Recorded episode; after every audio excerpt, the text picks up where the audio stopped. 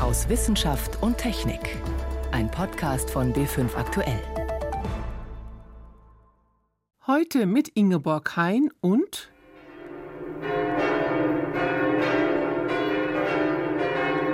den Glocken des Südturms von Notre Dame.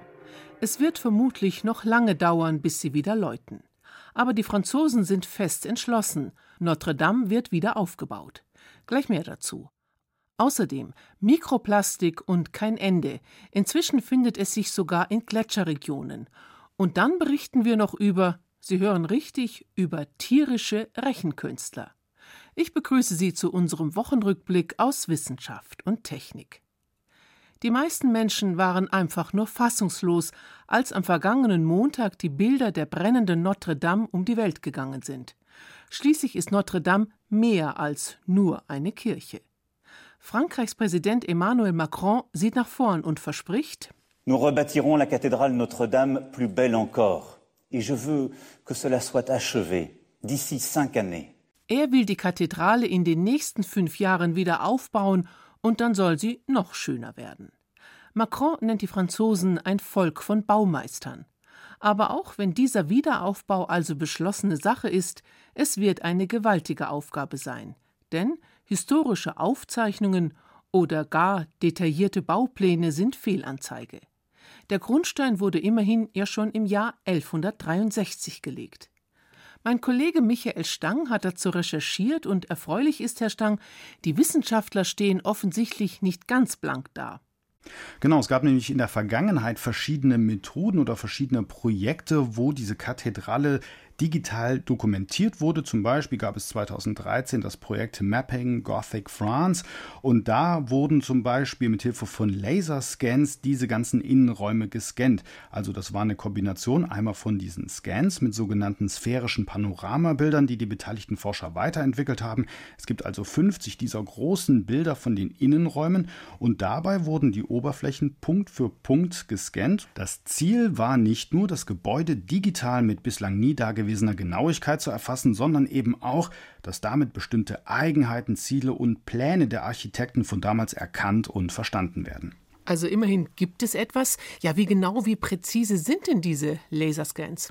Also im Prinzip schon sehr präzise, denn sie können mit Milliarden von Lichtpunkten die Wände abtasten, die Bögen ebenso und eben alle Unebenheiten damit Stück für Stück abtasten und am Computer kann man das dann wieder dreidimensional rekonstruieren und die Genauigkeit, sagen die Forscher, die liegt bei ungefähr 5 Millimetern. Und das reicht jetzt, um den Status zu bestimmen und zu erkennen, wie man weitermachen soll? Ja, also im Prinzip kann man damit ganz gut verstehen, wie sich das Gebäude im Laufe der Zeit verändert hat. Also das hat sich ja verschoben und gezogen, weil Dinge wie Schwerkraft, Zugkräfte oder Materialverschleiß im Laufe der Zeit darauf einwirken. Und das Besondere an diesen Gebäuden ist ja, dass die Bauzeit über viele Jahrzehnte oder Jahrhunderte hinweg gedauert hat. Und da gab es immer neue Ansätze, Methoden oder Baumaterialien, die sich geändert haben. Klingt tatsächlich nach schwierigen Ausgangsbedingungen für die Jetztzeit. Ja, welche Erkenntnisse haben denn diese Untersuchungen ergeben? Einige Überraschungen. Also zum Beispiel ist dabei herausgekommen, dass die Architekten damals wohl teilweise Abkürzungen genommen hatten, obwohl die Baumeister damals ja perfekte Wohnstätten für den Geist Gottes, wie es immer so heißt, schaffen wollten.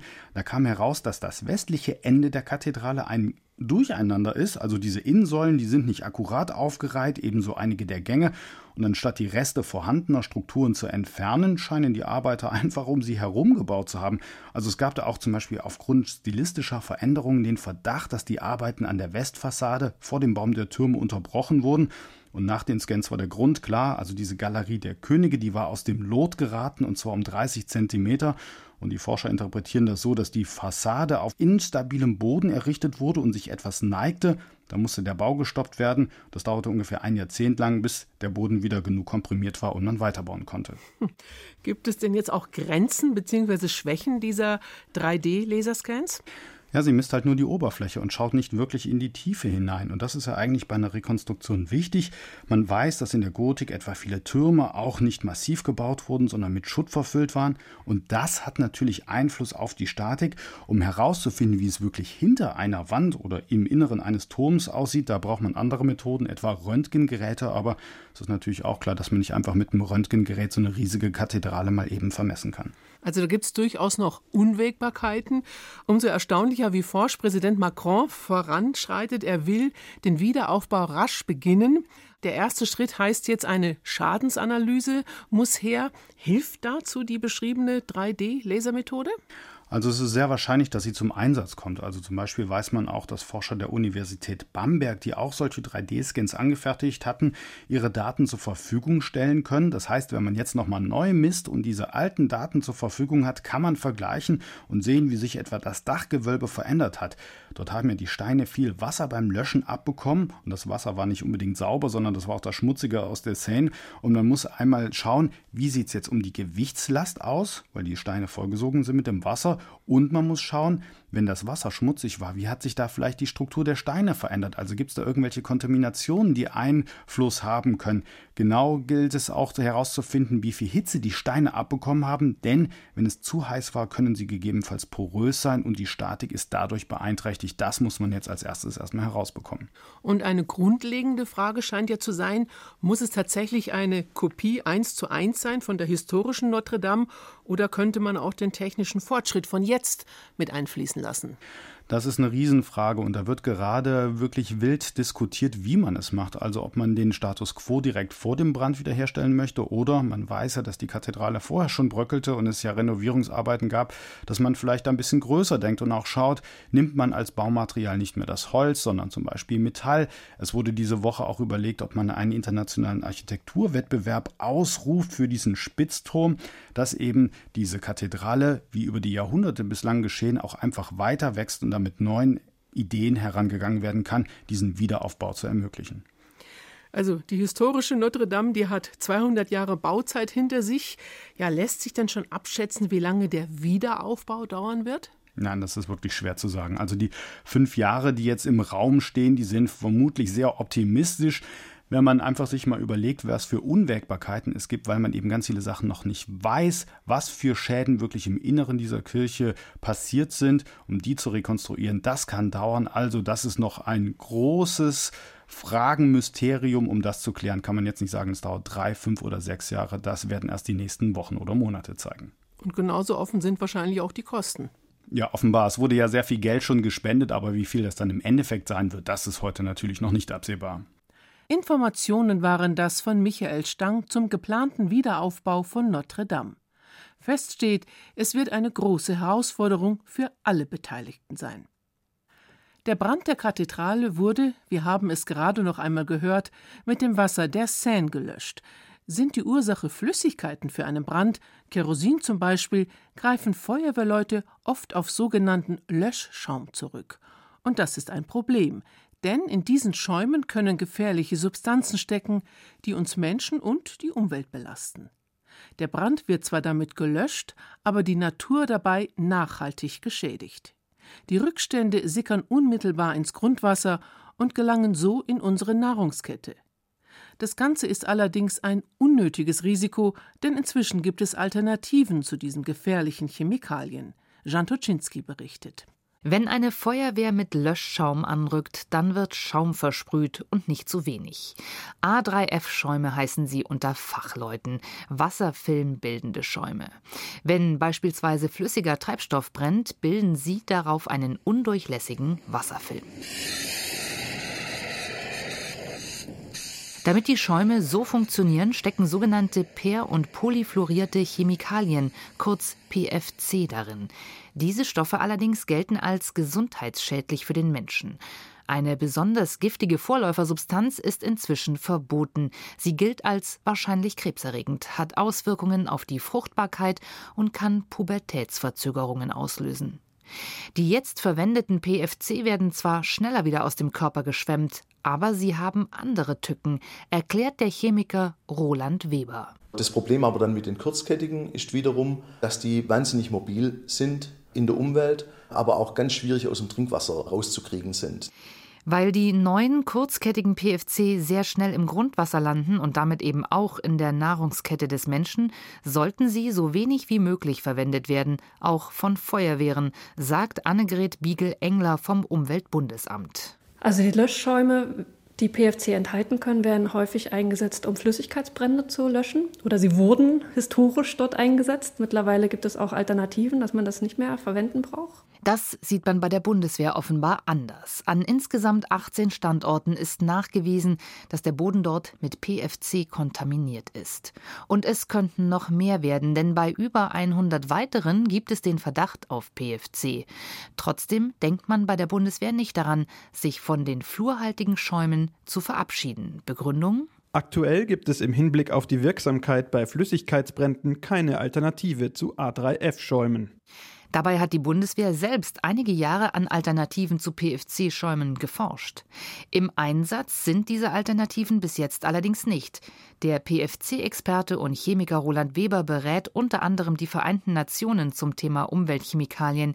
Er schüttelt über diese Antwort den Kopf. Es gibt Alternativen zu fluorhaltigen Löschschäumen. Manche Anwender haben schon äh, gewechselt, zum Beispiel die ganze Müllbranche, die ja auch sehr viele Feuer hat hat komplett gewechselt auf nicht fluorhaltige. Auch Flughafenfeuerwehren etwa in Nürnberg, Stuttgart oder Köln-Bonn haben inzwischen auf flurfreie Schäume umgestellt. Ein Brancheninsider bestätigt Roland Webers Aussagen. Tim Schulte-Frankenfeld vertreibt seit fast 20 Jahren Löschschäume. Statt der Fluorchemikalien können in Löschschäumen nun Tenside verwendet werden, die man aus der Kosmetikindustrie kenne, beispielsweise von Nagellackentfernern. Das ist auch künstlich hergestellt, dafür aber deutlich besser abbaubar. Die Nachfrage ist groß, denn fluorhaltige Schäume werden bei der Entsorgung streng überwacht. Allerdings, so Schulte Frankenfeld, sind die fluorfreien Schäume teurer, denn Sie sind erheblich aufwendiger herzustellen. Und beispielsweise dies hier ist nicht nur fluorfrei, sondern auch lösungsmittelfrei. So, deswegen gehen die Behörden heute dahin und sagen, wir möchten ein Schaumittel, was möglichst überhaupt keine schädlichen Stoffe enthält. Und da ist halt eben lösungsmittelfrei ein weiterer Vorteil. Für Annegret Biegel-Engler vom Umweltbundesamt steht fest, fluorhaltige Löschschäume sollten besser heute als morgen aus dem Verkehr gezogen werden. Sie sollten gar nicht in der Umwelt sein. Wenn Stoffe persistent sind, bioakkumulierend und toxische Wirkung haben, dann ist das eine Kombination, die wir eigentlich nicht tolerieren können. Ein Beitrag von Jan Toczynski über das schleichende Gift in Löschschäumen und die Alternativen dazu. Sie hören B5 am Sonntag aus Wissenschaft und Technik im Studio Ingeborg Hein. Für den Einzelnen von uns oft super praktisch, aber für die Umwelt immer ein Problem. Plastik. Denn einmal in die Welt gesetzt, ist es schwer, es wieder loszuwerden. Selbst moderne Kläranlagen schaffen es nicht, Mikropartikel komplett herauszufiltern. Noch dazu ist Plastik inzwischen nahezu überall. In den Ozeanen, in den Polarregionen und sogar im Hochgebirge. Dort haben sich aktuell italienische Forscher umgesehen. Renate L. Wer auf einem Gletscher nach Mikroplastik sucht, muss dafür sorgen, selbst keines mitzubringen. Deshalb war Roberto Sergio Azzoni, Umweltforscher an der Universität Mailand, bei der Probenahme auf dem Forni-Gletscher ungewöhnlich gekleidet. Er trug einen Baumwoll-Overall und Holzpantinen. Der Gletscher im Ortler-Massiv ist bei Wanderern beliebt und liegt in Reichweite der Luftmassen aus dem dicht besiedelten und industriereichen Potal. Wir fanden viel Plastik im Schutt auf dem Gletscher. Etwa 75 Partikel pro Kilo Schutt. Das ist sehr viel. Etwa im selben Bereich wie in Meeressedimenten oder an der Küste. Das wären mehr als 100 Millionen Partikel auf dem gesamten Gletscher. Ein großer Teil besteht aus Polyester und Polyamid. Es dürfte sich vor allem um Abrieb von Wanderschuhsohlen und Trekkingausrüstung handeln. Aber ein kleinerer Teil stammt wohl aus dem Potal und wurde mit dem Wind in die Berge getragen, vermutet Azzoni. Eine Studie aus Frankreich bestätigt diese Vermutung. Deonie und Steve Allen vom Ecolab des französischen Nationalen Forschungszentrums wollten wissen, wie weit Mikroplastik über die Luft verbreitet wird und haben mitten in den Pyrenäen einen Probensammler aufgestellt. Das ist im Grunde ein Trichter in einer Flasche, ein Standardsammler für Regen, Schnee und Staub. Der Probensammler war über den Winter installiert, an einer Stelle weit ab von üblichen Wanderrouten. Es gibt nur eine kleine Straße zu einer nahegelegenen Wetterstation. Im Probensammler landen wirklich nur Partikel aus der Ferne.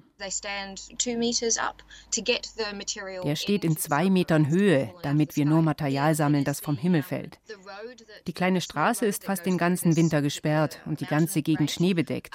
Wenn Partikel nass sind oder am Schnee hängen, können sie kaum aufgewirbelt werden. Deshalb finden wir wohl keine Partikel von Wanderern oder von der Straße. Durchschnittlich 365 Mikroplastikpartikel pro Quadratmeter landeten in den Pyrenäen, ähnlich viele wie eine andere Studie in Paris fand. Allerdings hat die sich auf etwas größere Partikel konzentriert. Wir sagen nicht, es ist genauso viel, aber es ist dieselbe Dimension. Und das war überraschend. Wir haben weniger erwartet. Und woher kommt das Plastik? Deoni und Steve Allen haben die Luftströmungen während der Probenahmezeit analysiert und eine Region bis in 95 Kilometer Entfernung erfasst, in der keine großen Städte und keine Industrie liegen. Allerdings konnten sie bisher nur eine einfache Analysemethode verwenden und ein sehr schlichtes Modell des Partikeltransports in der Atmosphäre.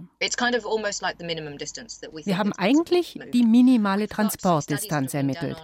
Aber es gibt Studien, die zeigen, dass Partikel, die viel größer und dichter sind als Mikroplastik, über tausende Kilometer transportiert werden.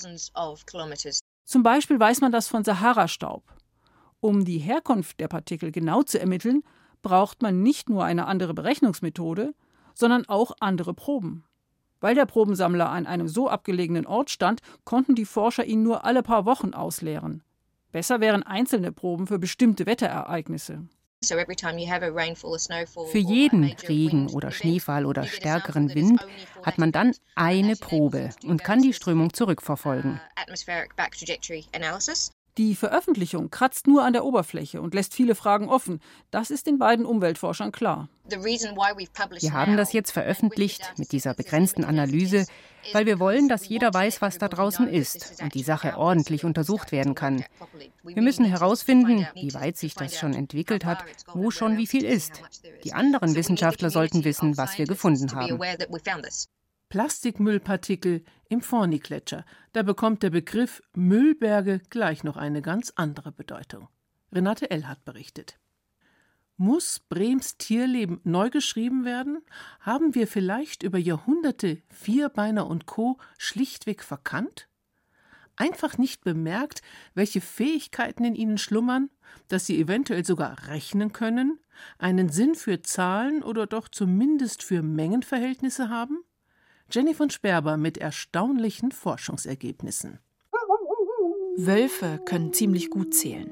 Sie wissen genau, wie viele Tiere zu ihrem Rudel gehören. Von Wölfen weiß man, dass sie sich erst in Gruppen von vier Tieren auf die Jagd nach Elchen machen, damit sie ihr Verletzungsrisiko minimieren.